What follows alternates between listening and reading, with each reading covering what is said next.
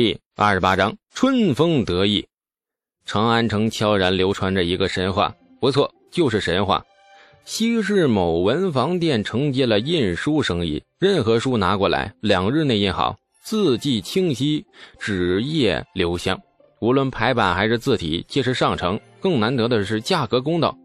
出书两千年来，那都是文人的梦想。看着自己的学术成果印成了书，在民间广为流传。有什么比这更幸福的吗？很神秘的文房店，时下印书都是请雕刻师傅啊，在木板上雕刻一页书，往往要雕刻一整天，一本书没有两三个月无法成书。可是这家文房店呢，两天就印出来了，实在是个奇迹。长安城的文人由开始的不相信，慢慢到好奇，最后亲身一试，沸腾了。至少长安城的文人圈子沸腾了。文房店数日之内门庭若市，无数文人蜂拥而至。进店的不只是文人，还有很多同行，拐弯抹角的打听此店印书为何如此快速。掌柜只是呵呵的笑，笑容里满是嘚瑟，但是打死也不说。长安城里印书的生意意外的火爆起来，连李素都没有想到，这个时代对书本的渴望是那么的迫切。想想也是应该啊，连发明个马桶都被称为大学问。百废待兴的年代里，文人和百姓们最渴望得到的，莫过于知识了。李素心情很不错，没有一点点防备，也没有一丝顾虑。这数钱数到手抽筋的美好日子即将到来。不知道文房店的掌柜这几日赚了多少钱？虽说如今是诚信年代，但是李素还是忍不住以小人之心夺君子之腹。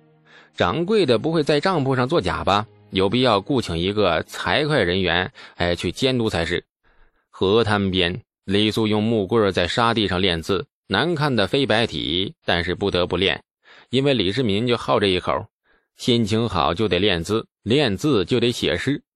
昔日龌龊不足夸，今朝放荡思无涯。春风得意马蹄疾，一日看尽长安花。非常意气风发的诗，很适合自己目前的心情。拿到外面卖的话呀，那这诗少说也得卖三贯。诗是好诗，然而字却……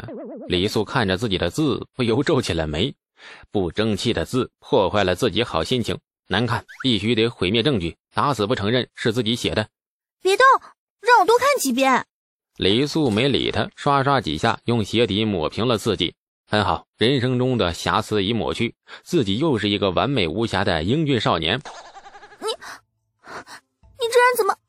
这东阳公主跺着脚瞪着他，哎，字太难看了，远不如本人完美。不完美的东西要除掉。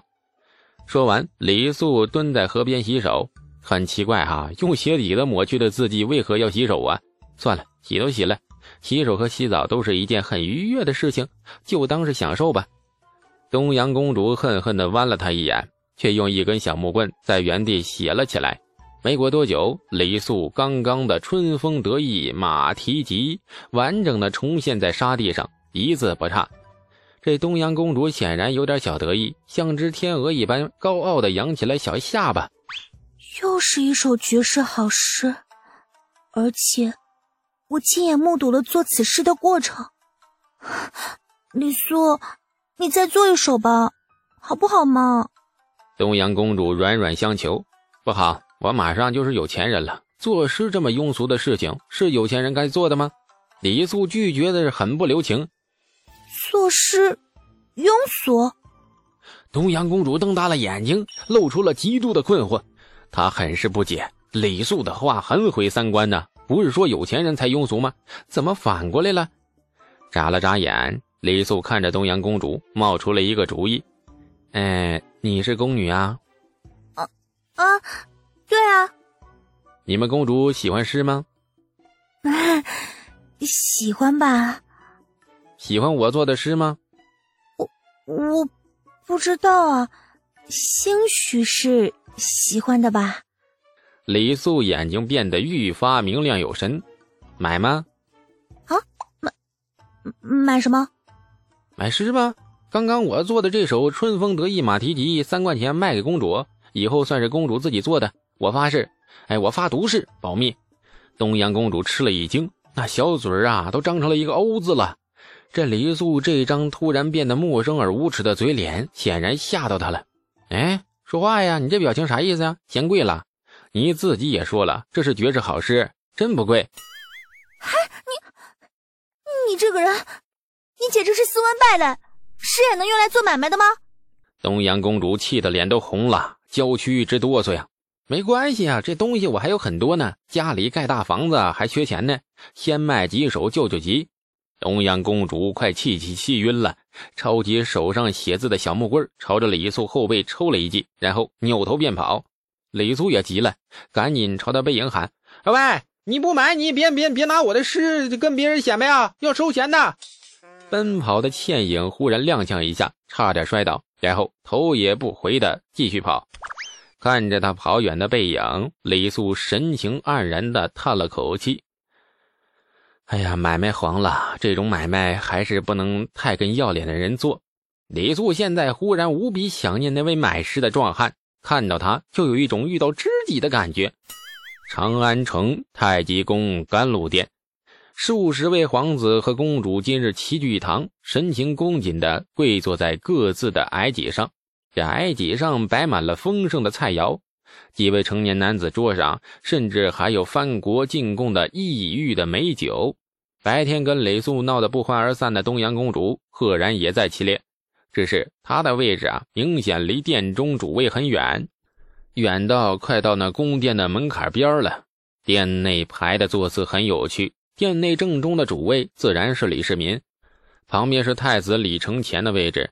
接下来，左边便是比较得宠的皇子，依次是魏王李泰、晋王李治、吴王李克等等；右边则全是公主，紧挨着李世民位置而坐的是毫无争议的靖阳公主，继乳名为子的李明达，长孙文德皇后亲出，长孙皇后去岁逝世，哎，这伤心欲绝的李世民感念与皇后多年夫妻之情。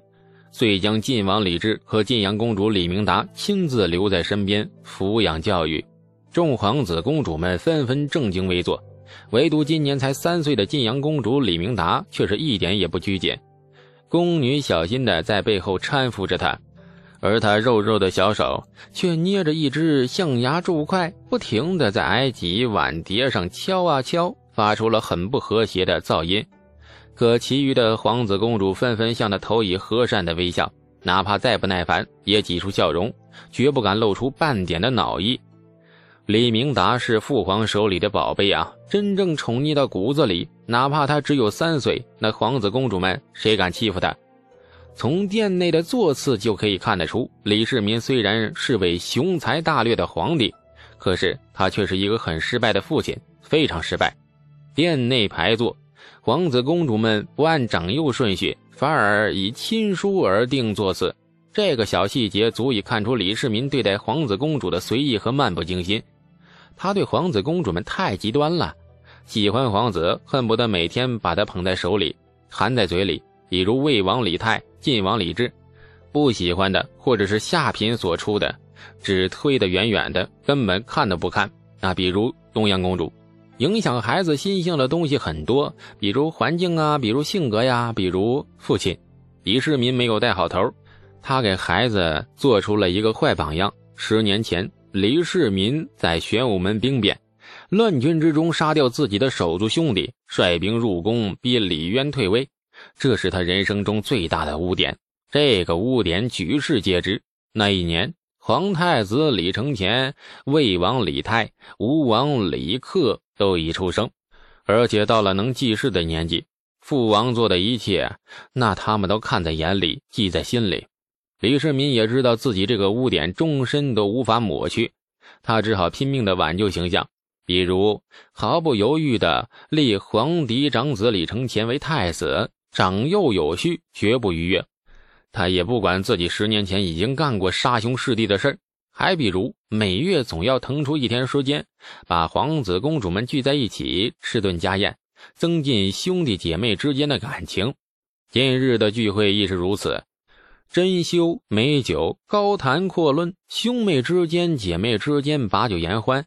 李世民喜欢看到这样的场面。他犯过的错，他缺失的东西，只希望在后代身上弥补回来。华丽的宫廷歌舞在偌大殿中跳到了尾声，数十位内教坊舞伎簇拥着中间一位婀娜妖娆的女子。女子身着华裳，在殿中央啊飞速的原地转圈旋转，最后俯身于地，一段胡旋舞就此结束。未成年的皇子浑然不知欣赏，各自交头接耳谈笑；成年的皇子则是肃然而坐，目光瞥过领舞的舞伎，闪过了一丝不易察觉的欲望。歌舞过后，殿内仍是皇子和公主们窃窃低语、轻笑声。李世民今日的心情不错，皇子和公主们兄弟姐妹亲密无间的画面呢，令他龙颜大悦。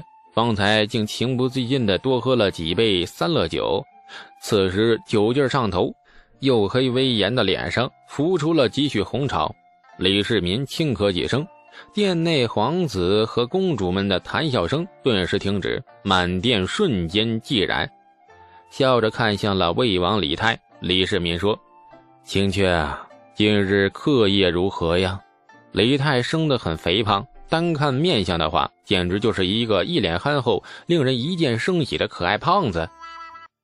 下集更精彩，感谢您的收听。去运用商店下载 Patreon 运用城市，在首页搜索海量有声书，或点击下方链接听更多小说等内容。